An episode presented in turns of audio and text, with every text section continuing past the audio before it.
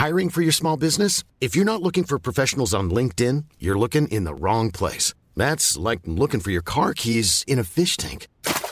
LinkedIn helps you hire professionals you can't find anywhere else, even those who aren't actively searching for a new job but might be open to the perfect role. In a given month, over 70% of LinkedIn users don't even visit other leading job sites. So start looking in the right place. With LinkedIn, you can hire professionals like a professional. Post your free job on linkedin.com slash people today.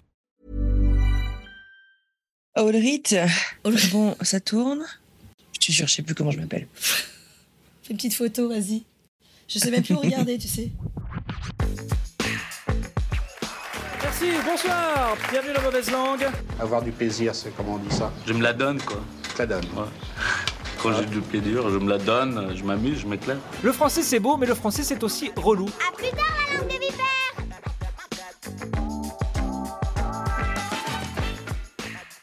Salut, salut, moi c'est Anne Fleur et je vous parle depuis Denver. Et moi, c'est Thuyen, en duplex de Boston. Hey hey, bienvenue dans ce nouvel épisode de Mauvaise Langue. Dans chaque épisode, on va vous parler d'interculturalité, de mélange de cultures. Un peu comme ça nous touche au quotidien dans nos vies de Frenchie aux États-Unis. Et sous la forme d'une discussion animée entre amis. Exactement. Dans le dernier épisode, on vous parlait de nourriture et de acquired taste. Si vous savez pas ce que c'est, bah rendez-vous dans le dernier épisode. Passez-moi vite le docteur, s'il vous plaît, c'est une urgence. Suis-je une malade Y a rien de tel pour se refaire une bonne santé. Et aujourd'hui, on va discuter d'un sujet un petit peu plus sérieux. La santé. Ouais, enfin, pas trop trop sérieux non plus, faut pas déconner. Oui, enfin, on se connaît quoi. la santé aux States, surtout quand on a connu bah, l'Europe, la France, c'est un sujet bien chargé. Ouais, les rendez-vous à la chaîne, les traitements, les factures souvent surprises, les interventions médicales et l'assurance maladie, on a pas mal de choses à couvrir. Voilà, et puis j'ai des frissons là, ça il faut que j'appelle le docteur. Enfin, on parle de tout ce qui tourne autour de la santé, de, de mon côté euh, hypochondriaque, euh, et de comment on s'entretient, parce que bon, bah, nos, nos- nos maladies ou non, nos, nos désordres, disorder, comme on dit en anglais, aux États-Unis. Et Voilà. ben c'est parti. T'es parti, mon kiki. Un des premiers trucs euh, que j'aurais bien aimé aborder avec toi, c'est quoi les clichés que tu as sur la santé, peut-être d'un côté comme de l'autre euh, de l'Atlantique? Euh, alors on parle, si tu parles de la France, les clichés que j'ai, c'est pas un cliché, c'est que parce que je l'ai vécu, c'est euh, la salle d'attente très très longue. Et les médecins qui sont, euh, sorry les médecins qui nous écoutent, mais qui sont tout le temps en retard d'ailleurs. Ben ouais, mais parce que moi je comprends maintenant pourquoi. Ouais. Parce que they care. Il, Des care et ils sont méga surchargés. il y a Et c'est souvent de- des gens qui sont seuls. Ouais, si c'est tu es en ville, euh, il y a beaucoup de médecins, mais euh, c'est saturé. Et puis des gens qui font, qui font leur métier euh, font attention. Donc on, on parlait de traduction dans des épisodes euh, care, qui quoi, qui soignent, qui font attention, qui prennent Mhm. soin. Ouais. Qui prennent soin de la temps. personne en lui demandant, euh, tu sais, à l'époque, enfin, on me disait à l'époque, moi je me rappelle, le médecin traitant de notre famille, il nous connaissait tous, c'est-à-dire qu'il a, elle a quasiment accouché clair. mon frère, et elle, mon frère, il est dans la trentaine aujourd'hui, donc elle nous connaît encore, c'est encore le médecin traitant de la famille, c'est elle qui nous prescrit les médicaments, c'est elle qui a vécu, euh, qui a euh, des, les, les- alors je dirais pas les cadeaux, parce que, alors cadeaux avec médecin, ça va pas trop, mais euh, les souvenirs qu'on lui a rapportés euh, du Vietnam, euh, sa vie aussi, on la connaît un petit peu. Le médecin traitant, en tout cas, quand moi j'ai grandi en, en France, nous connaît par notre prénom. Ouais. Même si elle a du mal à le prononcer toujours après tant d'années, parce que c'est d'origine vietnamienne, ça va, elle nous connaît très bien, on la connaît très bien, on a vécu parallèlement. Et c'est ça. Aux États-Unis, le cliché que j'en ai, et mon expérience, c'est qu'on ne te connaît pas. Et ça va très vite. Un peu trop vite. Ah, moi, j'ai mis du temps à trouver des bonnes personnes à Boston, mais j'en ai quand même trouvé euh, qui, euh, même maintenant, tu vois, genre le pédiatre de Félix à Boston nous écrit pour prendre des nouvelles. Waouh Euh, mais C'est effectivement, euh, ça va vite. On sait que tout est chronométré. Tu sais, moi, j'ai travaillé dans le monde de la santé de, euh, avant euh, de faire des podcasts, etc., aux États-Unis. Et je sais qu'une des problématiques, par exemple, sur laquelle je travaillais, c'était les scribes médicaux. Et donc, en gros, si tu veux, c'est en fait, on va dire qu'on a, j'en sais rien, pour un rendez-vous avec un généraliste, tu as 15 minutes de patient. dans le medical practice, dans le bureau médical. Ça ne veut pas dire que tu as 15 minutes avec le médecin. Euh, et en fait, tu vas arriver, on va te mettre le médecin on va dire qu'il a, je sais pas, j'en sais rien, quatre ou cinq salles d'examen en même temps, rien que pour ses patients à lui, ce qui fait qu'il voit les patients à la chaîne. Et en fait, tu vas voir, je sais pas, une infirmière, généralement c'est une femme, qui va venir prendre ta tension, prendre ta température, mesurer ta taille, ton poids, machin, enfin en gros, prendre tes constantes vitales. Ensuite, tu as le médecin qui arrive et qui est très souvent, soit en fait c'est enregistré, soit tu as euh, un scribe en fait qui le suit et qui va prendre toutes les notes pour que le médecin puisse passer plus de temps finalement avec toi. Mais tout ça, bien sûr, c'est un coût. Il faut payer ces gens-là qui et faire le diagnostic. Exactement. Et pour qu'en fait le médecin puisse se dire, ok, voilà, j'ai passé cinq minutes avec ce patient. Next, je passe avec celui d'après, avec celui d'après, avec celui d'après. Mais c'est hyper dur effectivement de créer du lien. C'est hyper dur de créer du lien. C'est hyper dur. Moi, je rajouterais encore plus. Toi, tu, tu parles de nurse, mais avant les, avant les infirmières, tu as même un des techniciens. Ouais, c'est vrai. Des techniciens qui viennent te te mesurer euh, euh, la taille, le poids, etc. On appelle ça des techniciens. Euh, moi, j'en ai plein dans ma famille, en fait, dans ma famille d'ici, parce que Boston, c'est quand même une ville qui est, connue pour bah, deux choses, l'éducation, entre autres, avec les, les Harvard, etc., mais pour la santé. C'est-à-dire qu'on a visiblement un hôpital à chaque coin de rue, ce qui n'est pas faux. Mais ils sont aussi concentrés dans Boston. Euh, moi, il y a un truc euh, récemment qui, qui au-delà du cliché, que j'expérimente, que j'expérience, euh, je ne sais même plus comment dire en français. Que tu vis Que je vis, c'est l'histoire des portals, les portails. Bah moi, ça, je trouve ça génial. Alors, vas-y, raconte-moi, qu'est-ce qui, qu'est-ce qui te chagrine là-dessus? C'est génial quand, euh, quand tu es natif ou quand tu es à l'aise avec les outils. Quand tu es Définis peut-être ce que c'est, parce que je suis pas sûre Alors, un portail, euh, un portal, c'est euh, en général euh, une plateforme qui te permet d'avoir toutes les informations répertoriées sur toi, tes rendez-vous chez le médecin. Donc, ça aide à optimiser ton temps et ta santé. et puis à passer les informations de, de et à relayer effectivement les, informations les... exactement parfois les hôpitaux les, les spécialistes ne sont pas connectés là ils le sont malgré eux. Ce que j'expérimente moi en tant que quelqu'un qui a 40 euh, ans et plus, euh, moi je suis, je suis pas une native, mais j'adore la technologie, donc ça me va. Je me réfère à ces outils-là. Euh, comme n'importe quelle messagerie, tu vois, il y a une messagerie aussi, tu as ton passeport et tout. Quand tu as un certain âge et que tu et que t'es pas né avec euh, et que t'es pas natif, euh, je prends l'exemple de, de, ma belle-mère qui est donc en fin de vie et qui et qui, qui préfère regarder sur un ordinateur, donc ça veut dire aujourd'hui un iPad parce que c'est plus flexible. Bah elle est paumée quoi. Elle est paumée, elle sait pas où sont ses rendez-vous parce que il y a des alertes euh, et puis ça se trompe aussi. C'est-à-dire que même si tu as ce soutien, ce support-là du portail, si l'humain regarde pas bien derrière, il se trompe. Il peut se tromper, l'erreur est humaine. Euh, l'erreur informatique est aussi, humaine. Euh, l'informatique est aussi euh, plein d'erreurs. Moins, mais plein d'erreurs. Parce qu'elle n'a pas le côté humain. Elle ne sait pas le passif du patient, même s'il y a des notes qui, sont, qui ont été prises. Si l'intelligence artificielle est là pour aider, visiblement il y a plein de débats en ce moment, on les connaît tous pour nous aiguiller, pour nous aider, que voilà, si la personne a la prise ce médicament-là et qu'en fait la réaction, euh, elle n'a pas été notée correctement, ou, ou si l'outil, parce que maintenant on est bardé d'outils aussi, tu vois, j'ai ma belle-mère qui a un pacemaker, euh, elle pouvait pas aller à l'hosto pour euh, le faire checker par quelqu'un, et ben en fait c'est magique, elle a un iPad avec une app, elle a une machine à la maison, pap, elle le met sur son truc, et euh, la machine fonctionne tout seul. Donc ça c'est génial, d'un point de vue technologique, des avancées qui te font, qui, qui t'aident. Moi, c'est pareil pour le diabète, par exemple. Enfin, j'en suis pas là, mais j'ai vu des choses qui se glissent sous la peau et hop.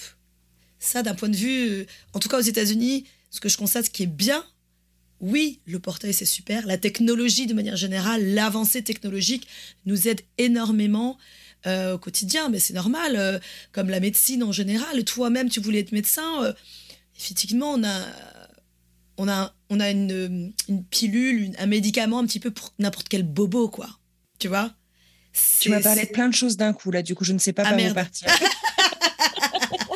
Monologue. Non, mais c'est vrai. Mais de- bah, après, bon, euh, je- euh, moi, ce que j'en pense du progrès, c'est aussi que bah, c'est normal que tout le monde va pas forcément suivre. Si veux, euh, je sais que si on débarque avec le même type de portail, et il y en a sûrement d'ailleurs en France, c'est juste qu'on n'y vit plus, donc on on connaît pas tout, bien entendu. Euh, mais si je sais que si on installe ça euh, chez ma grand-mère aussi, ce sera ce sera compliqué. Mais en tout cas, je trouve ça a le mérite d'exister. Et pour tu vois notre génération, je trouve ça hyper pratique. J'ai mon compte, celui de mon fils. je peux envoyer un message au médecin quand j'ai un doute.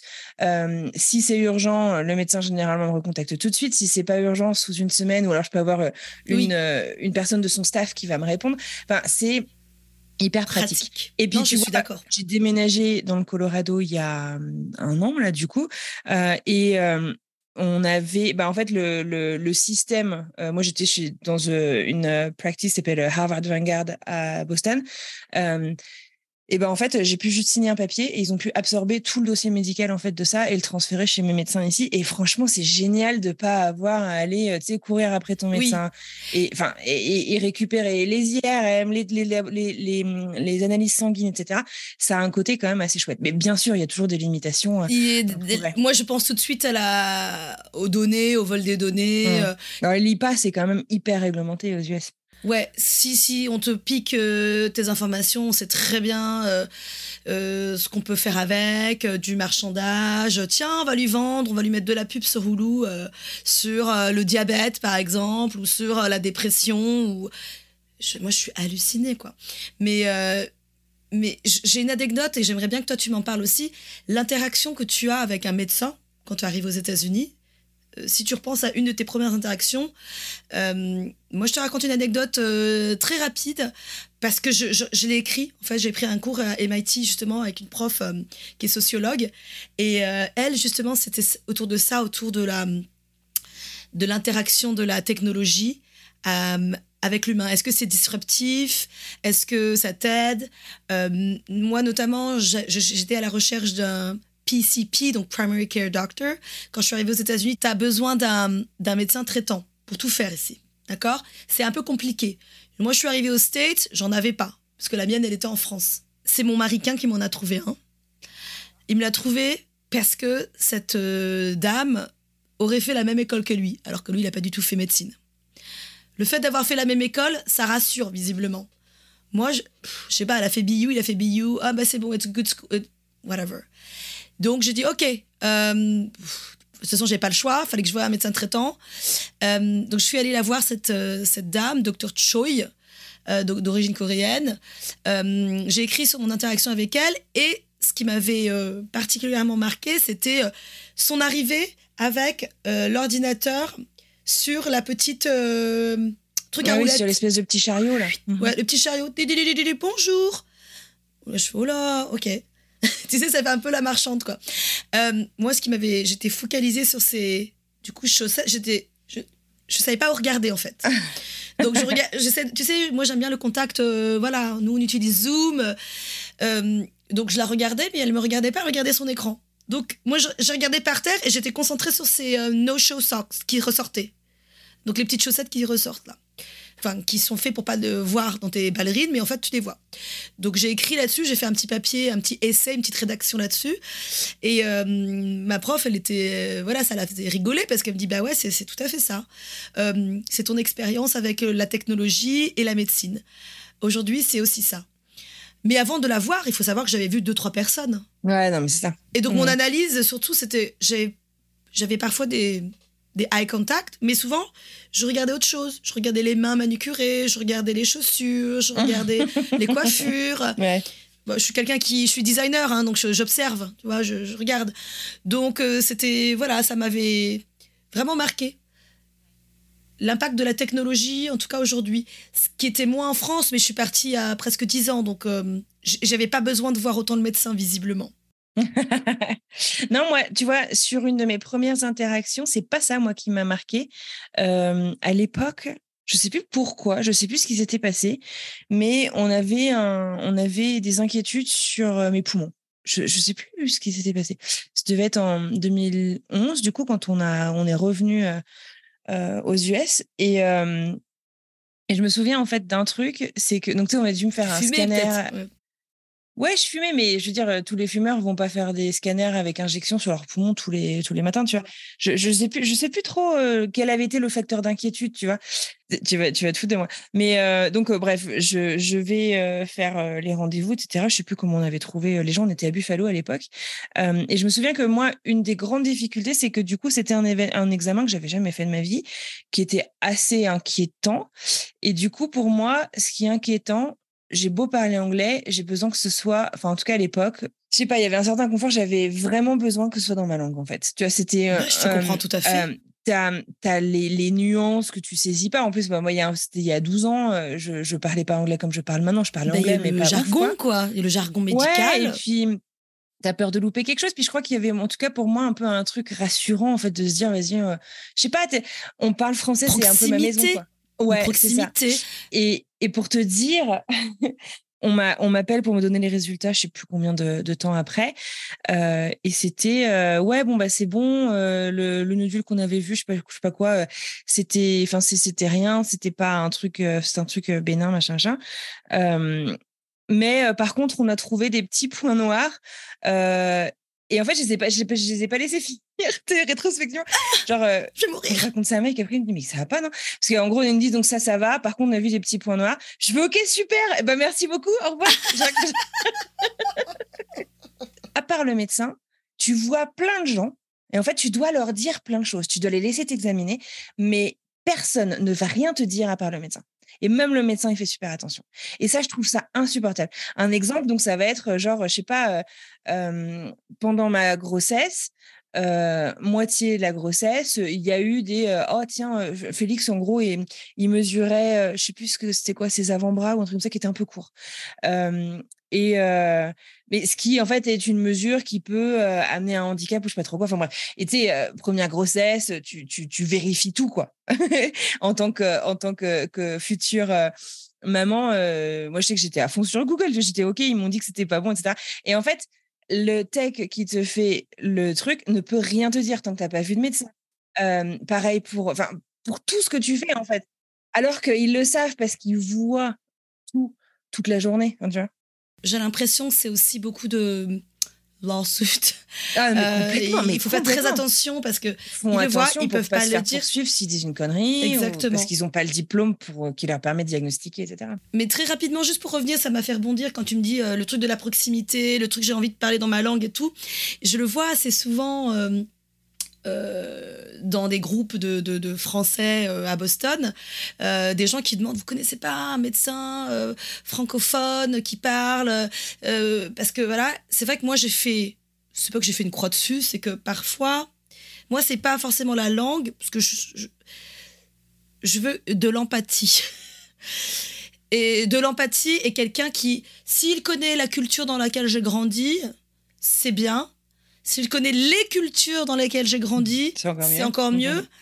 Mais c'est pas pour ça que je vais aller voir un docteur Viette, par exemple. Tu vois? Euh, Moi, j'ai grandi en France, je connais la médecine en France. Les docteurs Viette des États-Unis, ils ont pas la même. Et j'en vois, hein, j'en vois plein, plein. Mais c'est pas les mêmes formations en même temps. C'est pas les mêmes formations, c'est pas la même euh. culture aussi. Ils vont s'appuyer sur des trucs, euh, peut-être euh, nostalgie de l'enfance ou, des, ou une approche médicale euh, euh, plutôt, plutôt de l'Est du monde. Eastern, comme ils appellent ça, Eastern Medicine, qui est très bien et à laquelle je suis très ouverte. Mais peut-être avec un truc un peu plus. Alors j'ai envie de dire blédard, mais c'est pas forcément ça. Mais euh, mon expérience, moi, des Vietnamiens aux États-Unis, c'est surtout en Californie, et ils sont très euh, dans leur cocon communautaire. D'accord. Donc, euh, il y a un tour de, de, voilà, de, de valeurs, euh, une échelle de valeurs, voilà.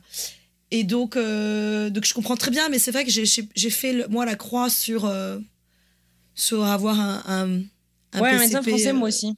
Et ça me dérange pas, ça me dérange pas de de pas en avoir un. Alors, il y a un truc maintenant de plus en plus qui se développe aux États-Unis, euh, c'est le concierge medicine. Concierge medicine, en gros, c'est tu vas payer un peu comme euh, une adhésion à un country club, quoi, si tu veux. Euh, je sais pas, tu vas payer, j'en sais rien, euh, euh, 10 000 balles euh, l'année, donc c'est quand même pas accessible pour tout le monde.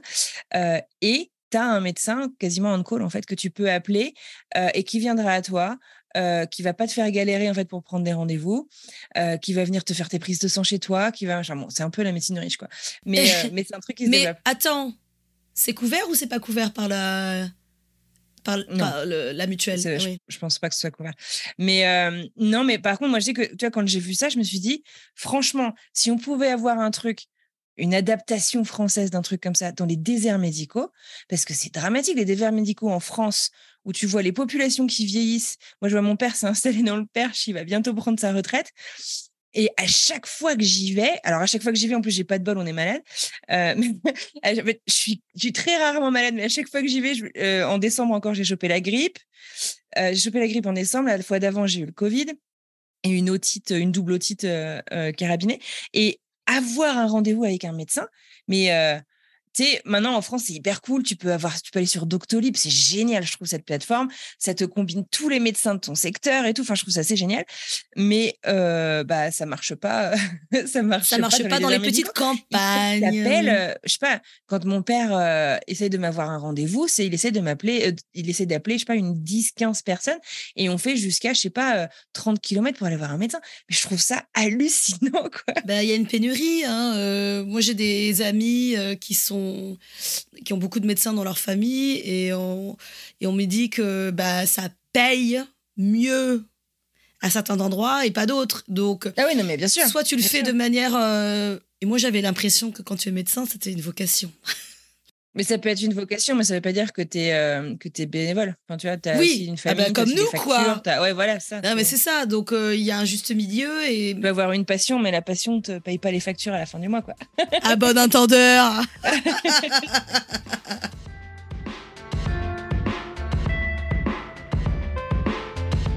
bah, ça coûte cher. Ça coûte cher et en même temps, eh ben, tu sais quoi, je pense que le fait qu'on vive aux États-Unis quand on rentre en France, comme la médecine ici est très chère, les trucs que je sais qui seront pas couverts, j'ai tendance à les faire en France. Euh, J'ai des copains qui font ça, ouais. Mm. mais, mais pour nous, si tu veux, c'est ah bah du coup c'est pas cher la médecine en France.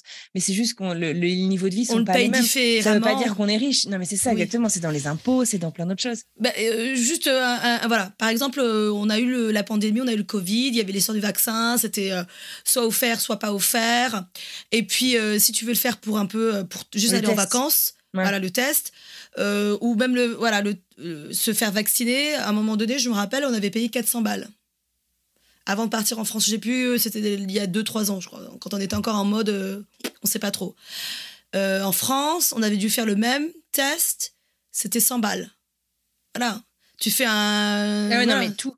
Mais c'est un des systèmes les plus chers au monde et le la dépense aux États-Unis, je veux dire, et le la dépense annuelle par personne euh, et je sais plus si c'est deux ou trois fois plus qu'en France. Euh, je Bah, euh, je peux être en toute trans. Je crois, hein, moi je suis un peu nulle avec les chiffres, mais je crois que mon maricain paye 400 dollars par mois de santé, enfin de mutuelle pour nous. Pour toute la famille, c'est tout? Ah, tu vois, c'est tout. Alors je ne sais pas. Ah non, mais non, mais c'est ça. Mais en fait, c'est sa part à sa, à sa charge parce que tu as l'employeur. En fait, aux États-Unis, pour ceux qui connaissent pas, l'assurance est très souvent fournie par l'employeur. Euh, et c'est pour ça que les gens euh, euh, aiment bien avoir un, avoir un boulot. Ouais, mais c'est la mutuelle. mais En même temps, tu pas d'assurance minimale, l'assurance maladie de base comme tu as en France. En gros, tu que la mutuelle. Et les employeurs, en fait, utilisent ça un peu comme un, un facteur social. pour attirer les gens. Un bénéfice. Donc, social, oui. voilà, c'est ça. Et donc, plus euh, ils ont d'argent, plus ils peuvent se le permettre. En fait, plus ils vont augmenter, eux, leur part sur laquelle, eux, ils vont euh, payer tous les mois. Euh, et donc, ça va diminuer la part qui te reste à charge. Moi, je sais que on était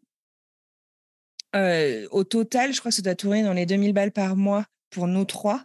Ah ouais. Euh, et, il- et nous reste euh, effectivement quelques centaines de dollars à, à notre charge. Mais Ouais, euh, c'est ça. tu Je sais pas, j'ai pas regardé. J'ai ce que mon mari. Je, n'ai pas encore attaqué ce sujet. Ouais, non, mais c'est pas c'est pas facile à, à naviguer. Mais par contre, il y a deux trucs qui sont intéressants. As Medicaid et Medicare. Medicaid, c'est pour les gens qui ont des revenus euh, plus faibles et Medicare pour les personnes âgées. Et c'est pour essayer de, de pallier un peu à ce truc. En fait, c'est que tu as une incidence de maladies chroniques aux États-Unis qui est hallucinante par rapport à d'autres pays occidentaux, je veux dire. Euh, et parce qu'en fait, il y a des gens qui sont sans assurance. Et sans assurance, quand tu vois le coût de la médecine, bah, quand tu n'es pas sûr, euh, tant que tu n'es pas mourant, et bah tu vas pas chez le médecin. Enfin, c'est un c'est un, cercle vicieux. quoi. Et même quand t'es mourant, c'est gratuit jusqu'à jusqu'au moment où c'est plus gratuit. Là, euh, pour ma belle-mère, donc euh, bon, full disclosure, qui est en train de mourir d'un cancer, dont on ne sait pas d'où il vient d'ailleurs. euh, là, récemment, on lui a demandé, euh, je crois qu'on était à 400 000 dollars pour continuer, pour continuer, pff, je sais pas, c'est de la radiothérapie. euh, pff, je sais même Elle plus, est tu encore vois. en traitement, elle est pas en palliatif. Elle- non, elle est en palliatif, là. Euh, elle elle est- alors, euh, on peut en parler rapidement. Donc, les soins palliatifs, moi, j'ai jamais eu affaire à ça en France parce que, bah, luckily for me, euh, les- j'ai expérimenté la fin de vie pour rendre confortable confortable les gens. confortable, ouais. Et euh, aux États-Unis, il y a deux choses. Ma compréhension, c'est à les soins palliatifs et les soins de hospice care. Hospice care, c'est juste après. Et je crois qu'en France, alors les, les, les copains médecins là qui me connaissent, ils pourraient m'aider là-dessus. En France, quand on dit soins palliatifs, c'est vraiment la fin. Ça inclut le hospice care. Donc, euh, ma belle-mère, là, aujourd'hui même, elle est en mode hospice care. Il y a- une, ça vient à la maison. Qui vient à la maison. Ouais. Ouais, a quelqu'un qui le vient à la travail maison. de ma belle-mère. Ouais, Euh, qui vient à la maison pour aider euh, les gens en fin de vie sans, sans euh, objectif de guérison. Ouais. Ouais, c'est ça.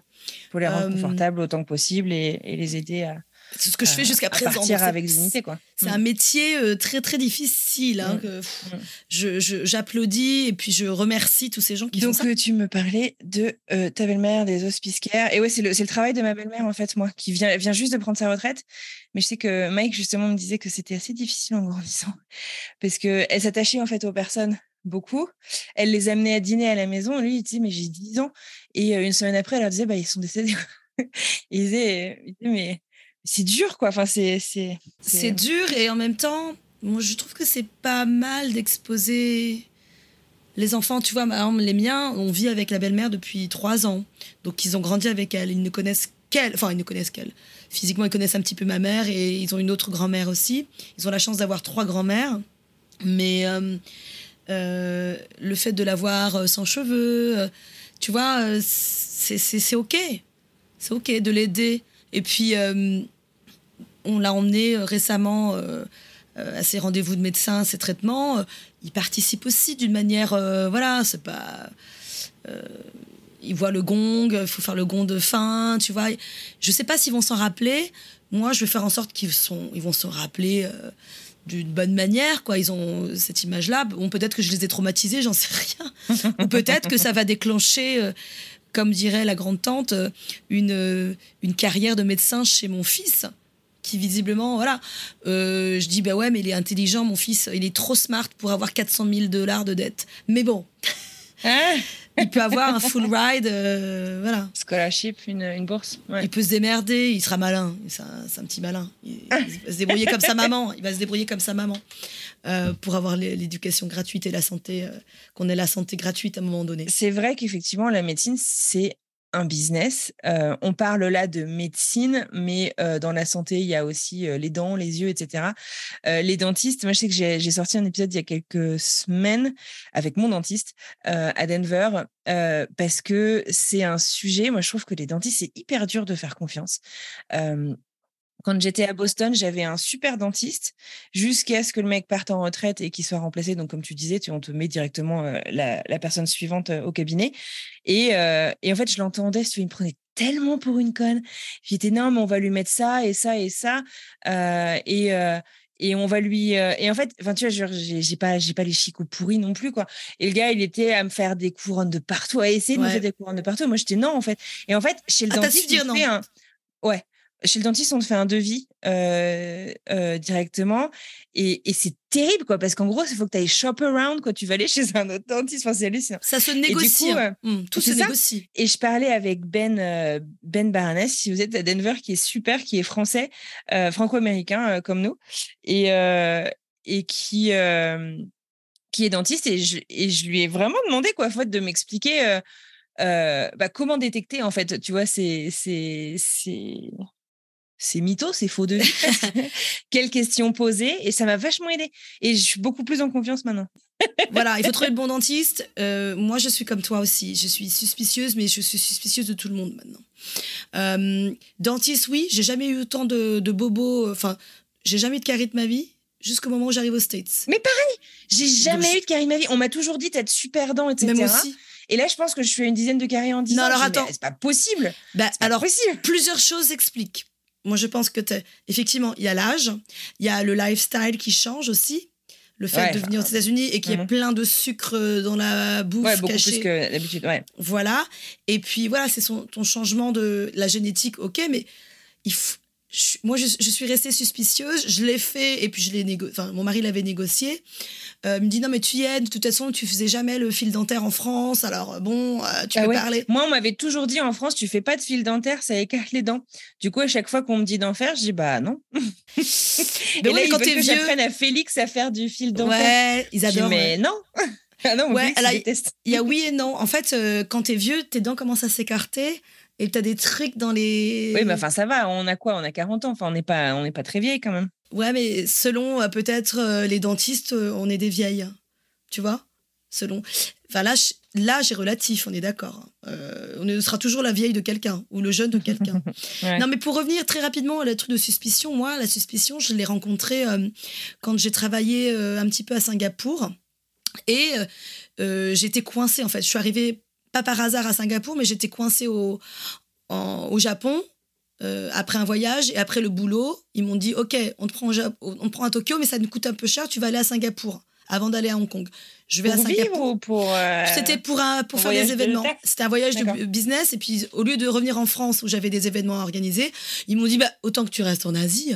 Toute façon, tu reviens de toute façon à Hong Kong après. Mais tu vas venir à Singapour parce que ça coûte, euh, tu nous coûtes un petit peu trop cher au, au Japon. Donc, j'avais. À l'époque, je portais encore des lentilles puisque je suis myope. Donc, j'avais des lentilles. Et là, j'étais à court de lentilles parce que mes lentilles, c'était tous les, euh, je sais plus, euh, six mois. Mais bon, bref. Donc on me dit mais non mais t'inquiète, tu vas au, au- centre commercial voir ce qu'on appelle un optometrist. Et il va te prescrire, il va te prescrire des, des lentilles. Donc j'ai découvert le monde des lentilles qui était différent avec d'autres noms, les mêmes marques mais d'autres noms qui s'adaptent. Voilà. Il me, il me fallait des lentilles. Moi, j'étais pas en mode lunettes. Et donc, euh, j'ai découvert ce métier-là, qui donc euh, qui est pas vraiment un technicien, mais c'est quelqu'un qui va te- pouvoir te mesurer, mais qui va aussi te vendre les lentilles. Ouais, c'est ça. Et donc, tu as un gros conflit d'intérêt, en fait. Mais lentilles Bah oui. lunettes. C'est que, du coup, tu. Enfin, C'est bizarre.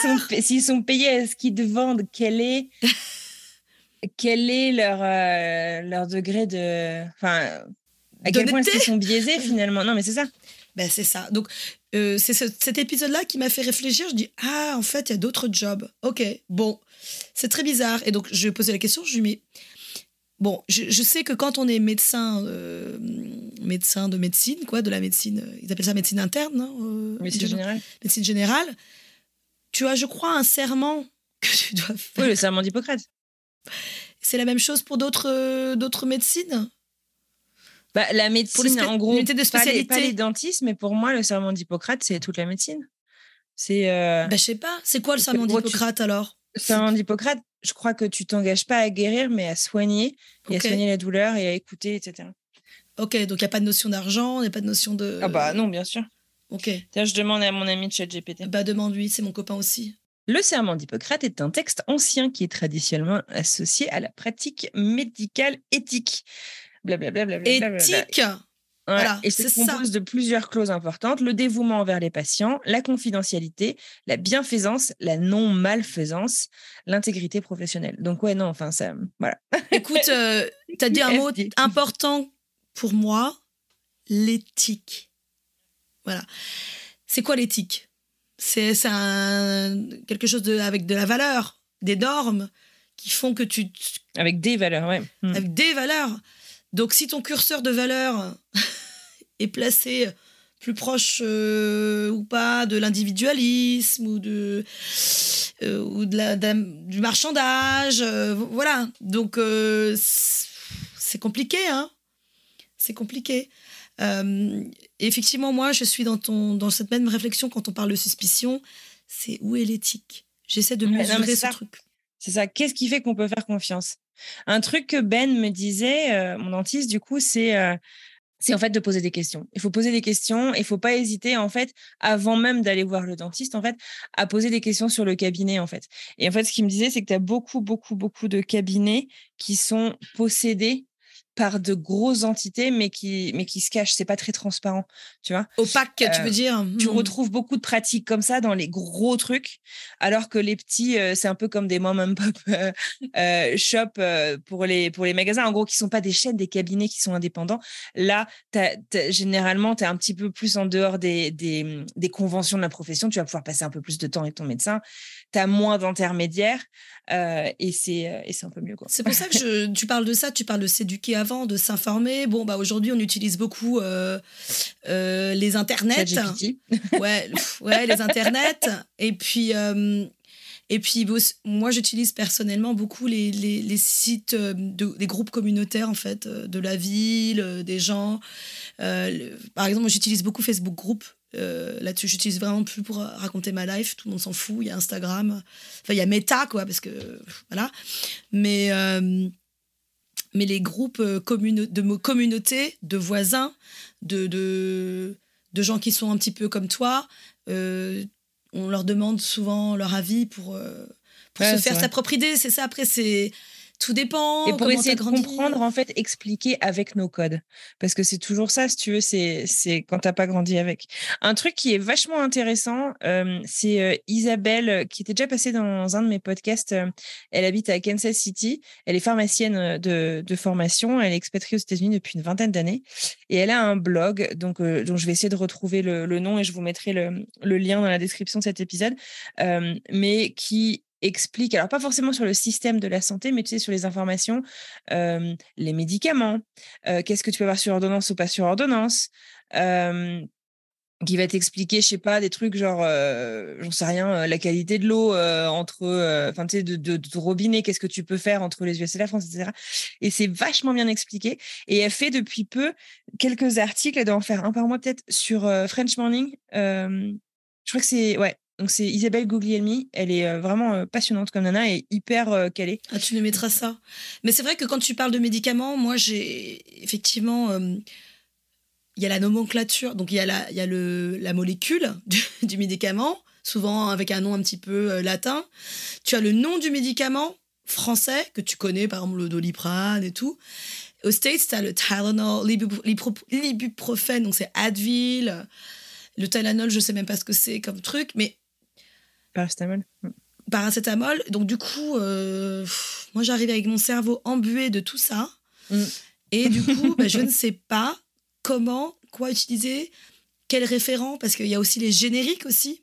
En fait, il faut redemander euh, la molécule. Moi, je suis allergique à l'aspirine, donc j'avoue que je me suis beaucoup renseignée sur ces trucs-là.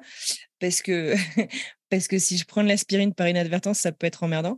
Euh, J'ai beaucoup de chance. Mon mari a travaillé longtemps en, pharmacie pour payer ses études. Et du coup, il n'est pas pharmacien, bien entendu, mais il a une bonne connaissance euh, des médicaments.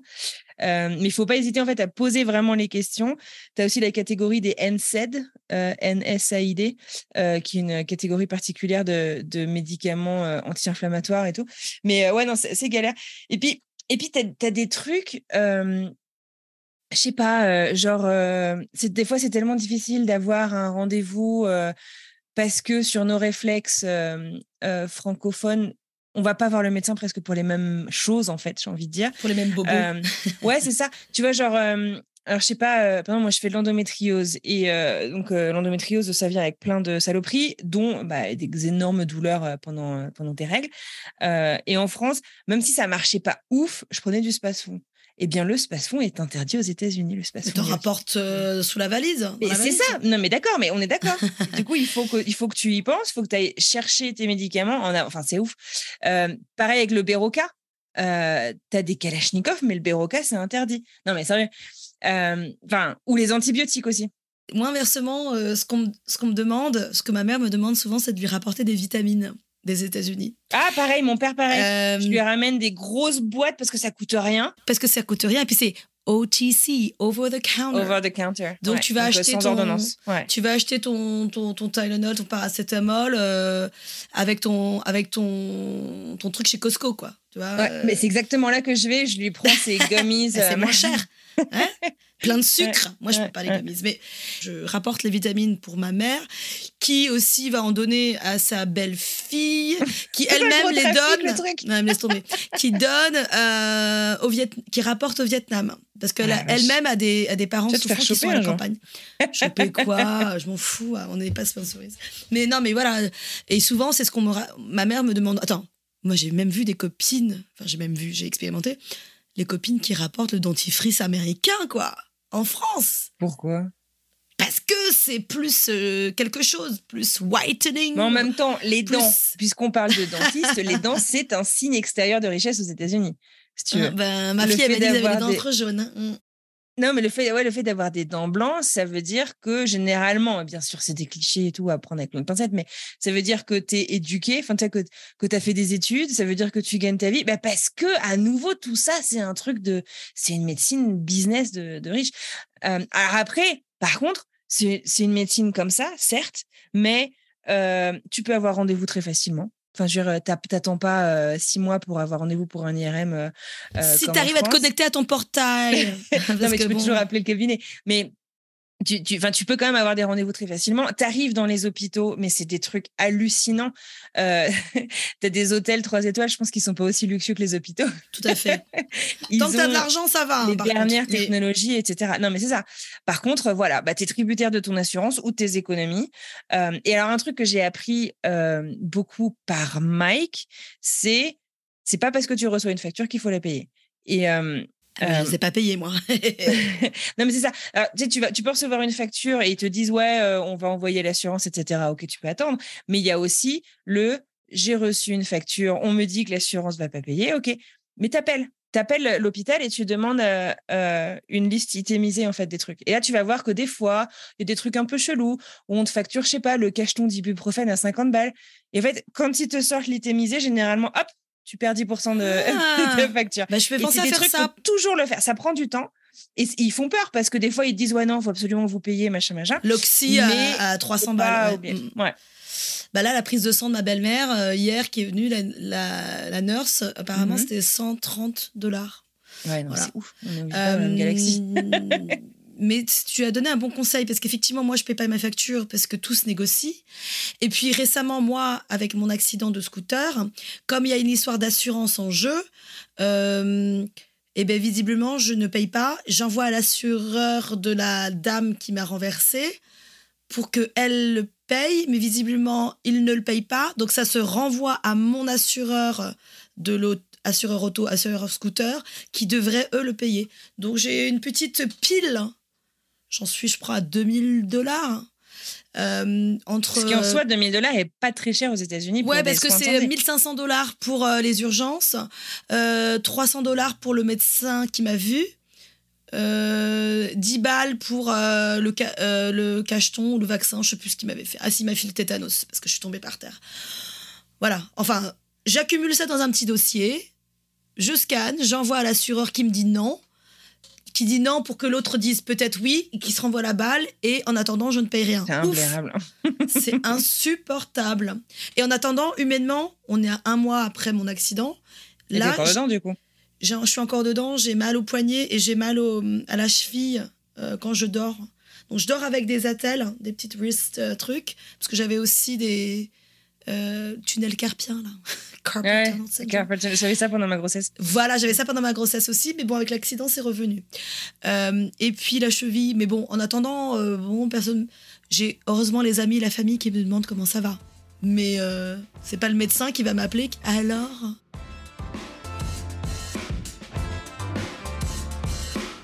J'espère qu'on vous a pas non plus euh, euh, dépeint un Dégoûté. truc trop dramatique euh, des États-Unis parce que on reste quand même toutes les deux, je pense, dans des situations très privilégiées au sens où on a une assurance fournie par euh, un des employeurs de la famille. Euh, on a quand même, on est quand même dans un système de santé assez efficace, mais oui, hyper inégal. bah, Si Euh, le mari voilà. euh, n'a plus de système de santé, euh, we're fucked.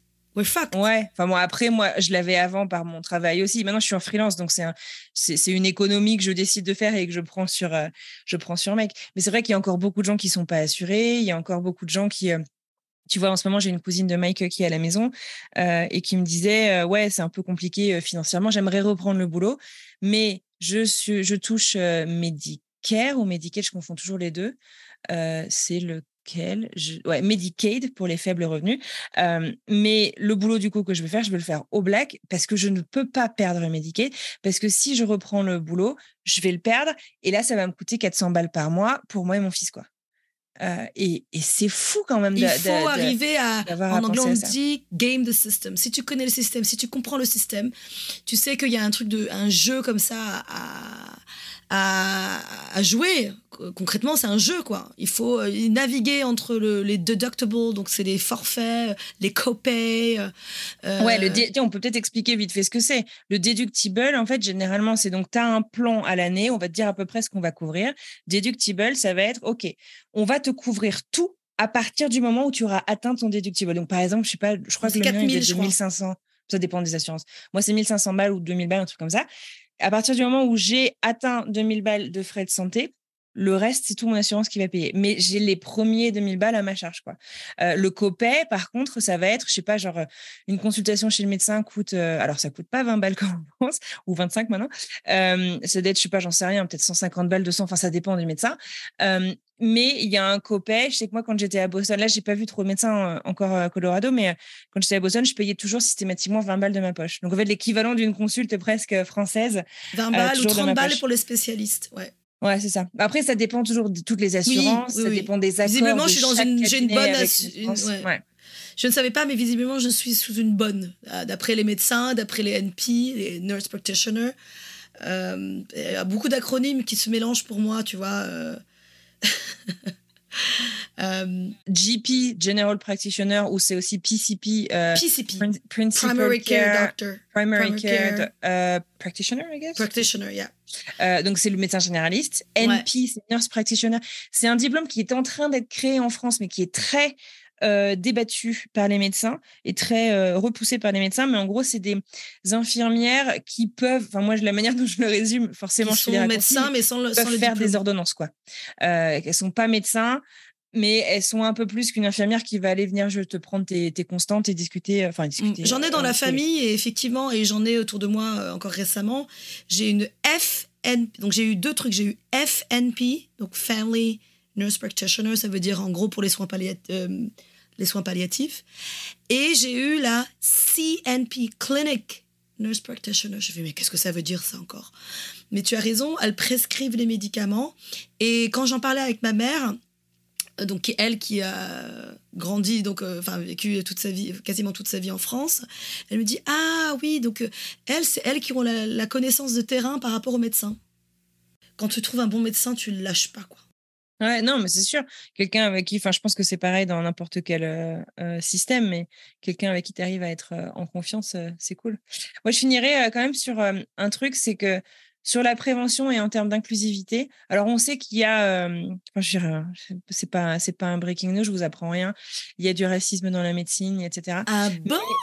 Moi, je suis arrivée, tu vois, en surpoids aux États-Unis et en France, le premier truc qu'on me disait, c'était vous êtes en surpoids, donc en gros, votre otite, on va la régler par un régime, tu vois. Enfin, je, caricature, mais c'est à peu près ça, quoi. On parlait du régime, mais on parlait jamais de mon otite en, question pour laquelle je consultais. Tu parles de la France, là? Ouais. Aux États-Unis, je suis arrivée, tu vois, à mon premier euh, rendez-vous chez un, chez un médecin et je suis partie du principe que euh, qu'on allait forcément, tu vois, me parler euh, de mon poids. Et la nana m'a dit non, non, mais je vous arrête tout de suite. On a tout vérifié, vos analyses sanguines veulent dire que vous êtes en bonne santé. On peut être en surpoids, être en bonne santé. Et euh, ça, c'est une euh, image que la body C'est quelque chose que j'ai appris. Ouais, complètement. Complètement. Qui est très présente ici. mais parfois, c'est pas un choix d'être en surpoids. Mais si tu es comme ça, c'est Exactement. Tu comme peux ça. pas. Enfin, t'es pas en surpoids que parce que le cliché c'est que tu manges beaucoup. Euh, qui était a plein, plein, plein d'autres choses. Exactement. Et puis, j'ai envie de dire, quand bien même, s'il y a des gens qui mangent beaucoup et qui sont heureux, enfin, tu vois, c'est. Mais, euh, mais voilà. Et puis, un autre truc aussi que je trouve. Euh, pour lequel je suis très reconnaissante, c'est que les États-Unis m'ont aidé à arrêter de fumer. Je fumais énormément. Euh, et un jour, je suis allée voir mon médecin parce que j'avais peur. Il m'a inscrit dans un programme qui m'a euh, envoyé euh, tous les patchs gratuitement, etc. Machin. Et en... c'était en 2017, donc ça fait six ans maintenant. et je suis très reconnaissante qu'on m'ait aidé à me débarrasser de ça parce que franchement, c'était je fumais beaucoup et c'était vraiment pas bon pour moi. C'est pas bon et puis ça coûte cher. moi, je fumais beaucoup trop. Je fumais, j'étais quasiment, j'étais quasiment un paquet par jour à la fin. ah waouh. Non, je, suis jamais tombée là-dedans, mais euh, mais t'as tout à fait raison au niveau de la. Et je dirais, et je conclurai avec ça pour donner une note un peu positive sur la santé aux États-Unis, c'est qu'ils sont très euh, préventifs. Voilà, c'est-à-dire que j'ai peut-être du diabète, j'ai peut-être j'ai sûrement du diabète. Bon, je prends les devants. Je suis allée, pendant mes grossesses, je suis allée voir deux nutritionnistes. Je sais comment. Et, puis, en venant de France, avec euh, le, bagage culturel que j'ai, j'étais putain, ils vont pas m'apprendre à manger. c'est ça, mais c'est ça. Hein? Parce que je suis française et vietnamienne et je mange du pain quasiment tous les jours et du riz quasiment tous les jours. Eh ben non, j'ai découvert plein de choses bien on en reparlera, euh, des céréales anciennes, euh, des légumes anciens si on peut, des, choses locales. Ce que je, je conclurai moi de manière positive, c'est ce que tu manges et l'argent que tu mets dans ce que tu manges, c'est ce que tu ne dépenseras pas en medical bills en médicaments, en factures, etc. Donc on y va, on est soyez intelligents c'est dur hein, parfois parce qu'on est aveuglé euh, par euh, vite, euh, pratique. Non, puis on a aussi envie d'avoir confiance en ce qu'on mange. C'est un ben autre sujet, mais c'est hyper difficile de savoir vraiment ce qu'on mange. c'est ce, je, Donc ça commence par ce qu'on met dans. non, c'est pas facile. On n'a pas tous les moyens. c'est compliqué. Et puis on sait pas. Enfin, je veux dire, il faut avoir accès à les connaissances quand même. Sur, bah, ouais, je suis allée regarder les œufs là que j'ai achetés hier. Ils ont mis en place une caméra 360. Non mais n'importe quoi pour voir les poules. Et j'ai vu que ça datait de 2021. Donc j'ai écrit un petit mail. Dis donc, euh, les poules de la ferme SH euh, truc truc, parce qu'il y a des codes. Bon, euh, elle n'est pas renouvelée la vidéo. Ça fait deux ans. Peut-être que les poules maintenant elles ont que la taille d'un iPad pour. ils m'ont dit non mais vous savez on a quand même 300 familles. c'est un peu des coops et tout. Et puis le principal c'est la santé. Donc, avoir euh, une caméra, c'est un petit peu le dernier de nos soucis, quoi. bah mais parce que c'est une promesse marketing un peu, un peu bancale. Tout à fait. Voilà, voilà. Aïe, aïe, aïe. Bon, et eh ben écoute, euh, c'était intéressant en tout cas de se replonger euh, dans, dans tout ça. J'ai appris plein de trucs. J'espère que ça vous aura plu. Merci beaucoup de nous avoir écoutés. Si cet épisode vous a plu, parlez-en autour de vous. Dans la vraie vie, sur les réseaux sociaux, ça compte énormément. Et si vous reste encore 30 secondes, restez par ici. J'ai envie de vous chanter une petite chose. vas-y, vas-y, vas-y. Non, mais j'avais. Euh, The floor is yours. non, mais c'était. Euh, j'avais le travail, c'est la santé. ta ta ta. Je vous laisse continuer les paroles. Mais oui, direction votre appli de podcast. Euh, sur Spotify, vous pouvez répondre au sondage de l'épisode. Je ne sais pas encore de quoi il s'agira. On va aussi vous poser une question. Sur Apple Podcast, vous pouvez aussi laisser un petit mot sur le podcast. Ça compte énormément pour rendre notre travail visible. En attendant, à plus dans le bus. See you later, alligator. After a while, crocodile. Allez, salut. bisous, bisous. kiss, kiss.